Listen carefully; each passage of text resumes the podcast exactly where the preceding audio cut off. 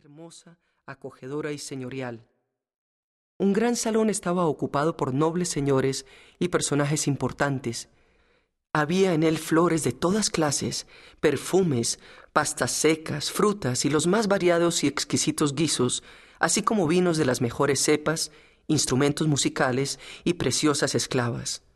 Cada uno de los asistentes ocupaba el puesto que le correspondía según su rango, y en la testera del salón había un respetable anciano de aladares cubiertos de canas. Su figura era agradable, su aspecto grato y aparentaba ser una persona respetable, digna y poderosa. Sinbad, admirado, se dijo Por Dios, este lugar es un pedazo del paraíso o tal vez el alcázar de un rey o de un sultán. Se portó cortésmente, saludó a todos, expresó sus mejores deseos y besó el suelo delante de ellos. Después se quedó inmóvil, cabizbajo. El dueño lo invitó a sentarse y él lo hizo así. Le dijo que se acercara y empezó a hablarle afablemente y a darle la bienvenida. Le ofreció los mejores guisos. Simbad empezó a comer diciendo, En el nombre de Dios, hasta quedar harto y satisfecho. Exclamó, Alabado sea Dios en todos los casos. Se lavó las manos y le dio las gracias al dueño. Este le dijo, Bienvenido tu día sea feliz. ¿Cómo te llamas? ¿Cuál es tu oficio? Señor mío, me llamo Simbad el Faquín. Me gano la vida transportando fardos en la cabeza. El dueño sonriendo le dijo, Sabe, oh Faquín, que te llamas igual que yo. Yo soy Simbad el marino. Pero Faquín, deseo que me recites los versos que has improvisado mientras estabas en la puerta. El Faquín avergonzado respondió, te conjuro en nombre de Dios a que no me riñas. La fatiga, las dificultades y la pobreza enseñan al hombre la mala educación y la estulticia. No te avergüences, pues te has convertido en mi hermano. Recita los versos, ya que me ha gustado oírtelos declamar cuando estabas junto a la puerta. El faquín recitó los versos y su interlocutor se emocionó al escucharlos. Le dijo, Faquín, sabe que mi historia es maravillosa y que te referiré todo lo que he pasado y todo lo que me ha ocurrido antes de conseguir este bienestar y de instalarme donde me ves. He alcanzado este desahogo y he llegado a este puesto después de grandes fatigas, pesares y muchísimos terrores. Cuántas penas y desgracias he tenido que soportar. He hecho siete viajes y cada uno de ellos ha constituido una aventura capaz de dejar perplejo a cualquiera. Todo me ha ocurrido por voluntad del destino, pues no hay modo de escapar ni huir de lo que está escrito. Primer relato de Simbad el Marino contiene su primer viaje. Sabed, nobles señores, que mi padre fue un gran comerciante y una persona de valía inmensamente rico. Cuando murió, yo era aún pequeño, y me dejó en herencia dinero, fincas y tierras. Al llegar a la mayoría de edad me hice cargo de todo.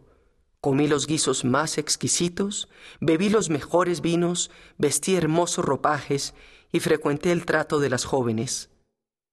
Pasé algún tiempo en compañía de amigos y conocidos, en la creencia de que esto iba a durar eternamente, que iba a serme de utilidad. Continué en esta situación por algún tiempo, al cabo del cual recobré el conocimiento y me di cuenta de mi inconsciencia. Pero entonces mis bienes se habían concluido y mi situación había cambiado, puesto que había perdido todo lo que poseía. Entonces me asusté.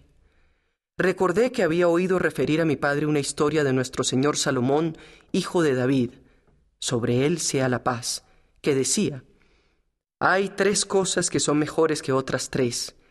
El día de la muerte es mejor que el día del nacimiento.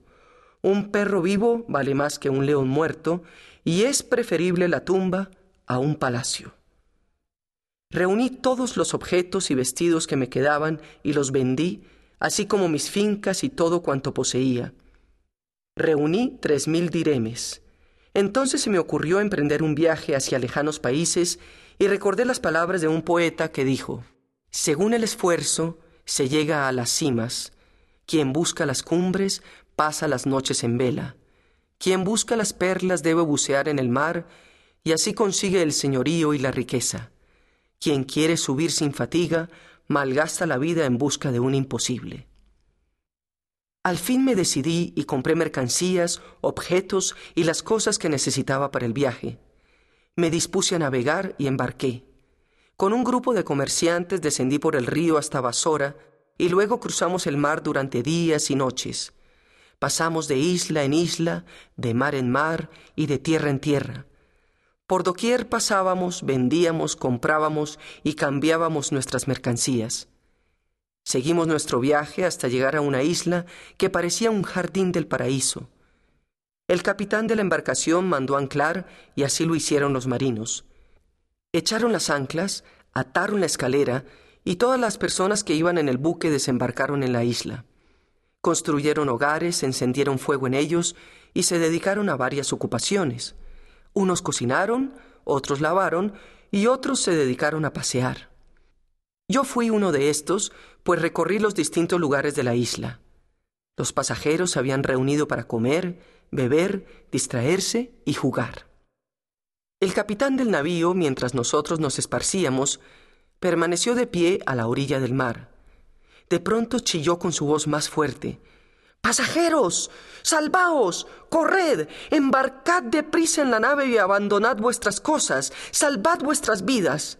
La isla en la que estáis no es tal isla, es un pez enorme que se ha parado en medio del mar. La arena se ha amontonado encima y desde hace tiempo han crecido en ella los árboles. Ha notado el calor que despedía el fuego que habéis encendido, se ha puesto en movimiento y ahora se dispone a sumergirse en el mar con todos vosotros. Salvaos y abandonad vuestras cosas. Los pasajeros, al oír las palabras del capitán, corrieron y se precipitaron para subir al navío. Abandonaron sus efectos, los utensilios, las cacerolas y los hornos, y unos consiguieron llegar a la embarcación y otros no, pues la isla se movió, descendió a las profundidades del mar con todos los que aún quedaban encima de ella, y luego el agitado mar y las tumultuosas olas se cerraron sobre sus lomos. Yo me contaba entre los que no pudieron reembarcar, por lo que me hundí también. Pero Dios, ensalzado sea, me salvó y me hizo escapar de morir ahogado, ya que puso al alcance de mi mano un gran tronco de madera que habían utilizado para lavar. Me hacía él y me senté a horcajadas. Fui chapoteando con los pies a modo de remos, mientras las olas me empujaban a derecha e izquierda. El capitán había desplegado velas y zarpado con los que consiguieron reembarcar, sin preocuparse de los que habían quedado en el agua. Seguí mirando el buque hasta que lo perdí de vista. Entonces creí que iba a morir. En esta situación permanecí dos noches y un día. El viento y las olas me fueron favorables, pues me arrojaron al pie de una escarpada isla cubierta de árboles que proyectaban su sombra en el mar. Cogí una rama de un árbol muy alto y trepé por ella. Vi que tenía los pies hinchados y que en las plantas de los mismos había señales de que los peces habían comido sin que yo me hubiese dado cuenta de ello, dado lo grave de mi situación, la angustia y el cansancio. Me tendí en la playa como si estuviese muerto, perdí el conocimiento y quedé sumido en un profundo sueño. En este estado permanecí hasta el día siguiente. Me desperté cuando ya el sol estaba alto y vi que mis pies se habían hinchado. Me entristecí al comprobar la situación en que me encontraba y anduve un trozo a rastras y otro de rodillas. La isla estaba repleta de árboles frutales y de fuentes de agua dulce. Comí frutas y así pasé unos cuantos días y noches. Pude rehacerme, recuperé el ánimo, mis movimientos se hicieron más seguros y empecé a pensar en recorrer la isla y pasear entre los árboles que Dios había creado. Me hice un bastón con una rama de árbol y me apoyé en él. Cierto día en que paseaba de esta manera por una región de la isla, distinguí a lo lejos una silueta. Creí que se trataba de una fiera o de un animal marino. Me acerqué a ella y vi que se trataba de un enorme caballo atado junto a la orilla. Me aproximé a él, pero un grito horrible me asustó y quise volver atrás. Vi que me llamaba un hombre que había salido de